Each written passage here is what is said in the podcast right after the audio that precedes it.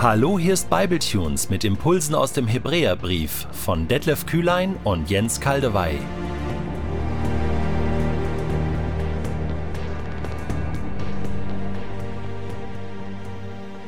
Ich lese in der neuen Genfer Übersetzung Hebräer 6, die Verse 4 bis 12. Denn eines steht fest. Wenn einem Menschen einmal die Augen für die Wahrheit geöffnet wurden und er die Gnade kennengelernt hat, die Gott schenkt, wenn er Anteil am Heiligen Geist erhalten und Gottes wunderbares Wort und die Kräfte der kommenden Welt kennengelernt hat und sich dann bewusst von Gott abwendet, ist es unmöglich, ihm erneut zur Umkehr zu verhelfen. Mit seinem Verhalten kreuzigt er ja zu seinem eigenen Verderben den Sohn Gottes noch einmal und setzt ihn von neuem der öffentlichen Schande aus. Wie ist es, um einen Vergleich zu gebrauchen, bei einem Acker, der durch häufigen Regen gut bewässert ist? Wenn er Pflanzen wachsen lässt, die denen, die ihn bebauen, von Nutzen sind, steht er unter dem Segen Gottes. Wenn er aber nichts als Dornen und Disteln hervorbringt, ist er unbrauchbar. Er zieht den Fluch Gottes auf sich und wird schließlich abgebrannt. Trotz dieser ernsten Worte sind wir überzeugt, liebe Freunde, dass auf euch der bessere Teil dieses Vergleichs zutrifft und dass eure Rettung nicht in Frage gestellt ist. Denn Gott ist nicht ungerecht. Er vergisst nicht, was ihr alles getan habt. Ihr habt bewiesen, wie groß eure Liebe zu ihm ist, indem ihr den anderen Gläubigen tatkräftig zur Seite gestanden habt, wie ihr es ja auch weiterhin tut. Es ist deshalb unser dringender Wunsch für jeden von euch, dass ihr bis zuletzt denselben Eifer an den Tag legt, damit sich die Hoffnung, die Gott euch gab, voll und ganz erfüllt.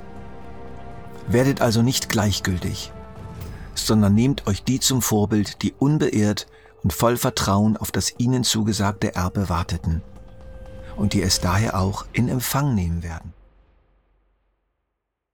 Dieser Abschnitt ist nicht schwer zu verstehen. Wieder stoßen wir auf einen Grundton des Hebräerbriefs auf die mehrfache Ermahnung, im Glauben nicht einzuschlafen, auf dem Weg ins verheißene Land nicht stehen zu bleiben oder sogar zurückzugehen. Mir kommt es aber vor, als ob die Ermahnung hier an Schärfe nochmals zunimmt. Wir werden davor gewarnt, nicht dasselbe Schicksal zu erfahren wie ein Acker, der trotz Regen nur Dornen und Disteln hervorbringt und schlichtweg abgefackelt wird. Ich bitte euch, sich dieser Mahnung zu stellen und nochmals genau hinzuhören. Wir müssen wissen, wer mit dieser Warnung angesprochen wird und wer nicht. Ich muss doch wissen, ob Gott mich warnt, weil ich wirklich in ernster Gefahr bin, oder ob ich auch sagen darf, ich bin tatsächlich nicht gemeint. Ich darf diese Drohung getrost beiseite legen. Wir sollen nicht künstlich und allzu gewissenhaft ein Wort der Schrift auf uns anwenden, das für uns nicht zutrifft.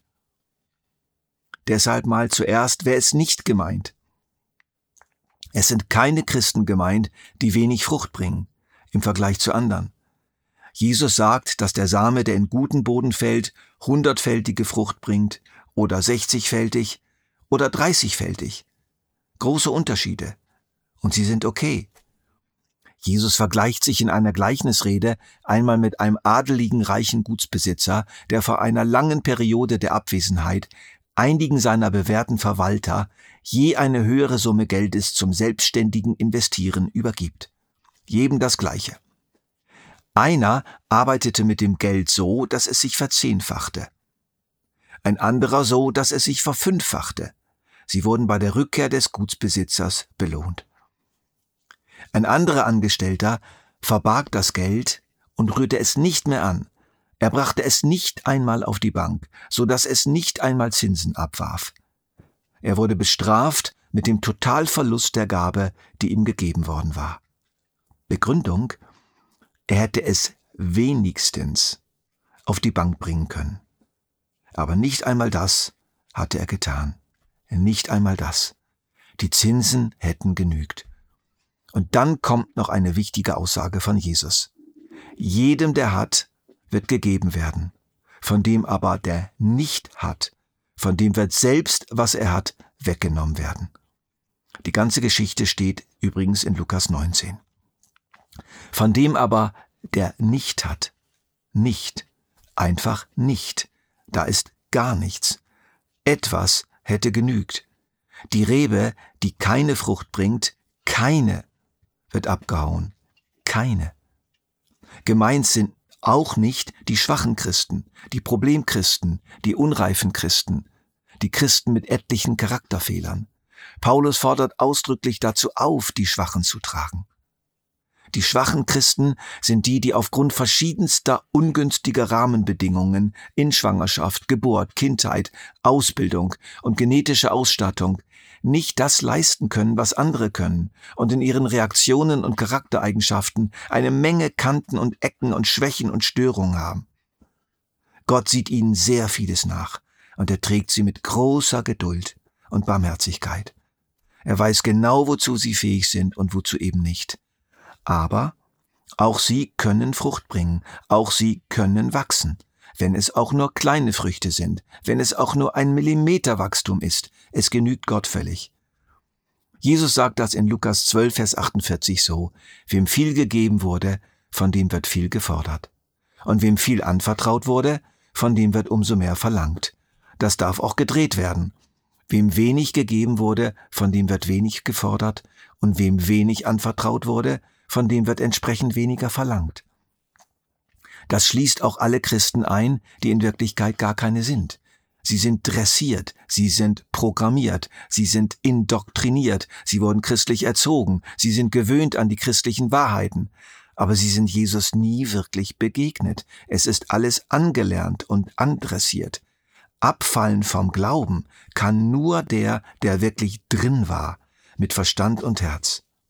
Damit sind wir bei der Frage, wen betrifft denn diese Mahnung? Es sind die, die viel erlebt haben mit Gott, die seine Kraft wirklich empfangen haben, die starke Veränderungen und Wunder an sich und anderen erlebt haben, die, die Gott nicht nur vom Hörensagen kennen, sondern deren inneres Auge ihn gesehen hat.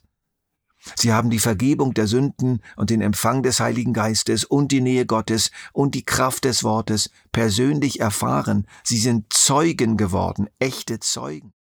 Das erinnert an die Begegnung der Samariter mit Jesus persönlich. In Johannes 4 wird uns das geschildert, nachdem sie von einer Frau im gleichen Dorf auf Jesus hingewiesen worden waren. Wir glauben jetzt nicht mehr nur aufgrund von dem, was du uns erzählt hast, erklärten sie der Frau. Wir haben ihn jetzt mit eigenen Ohren gehört und wissen, dass er wirklich der Retter der Welt ist. Darum geht es.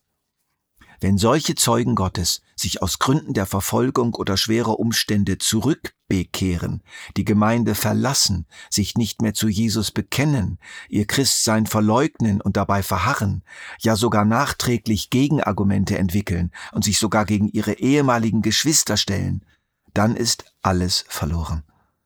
Und das hat es eben damals zur Zeit des Hebräerbriefs gegeben.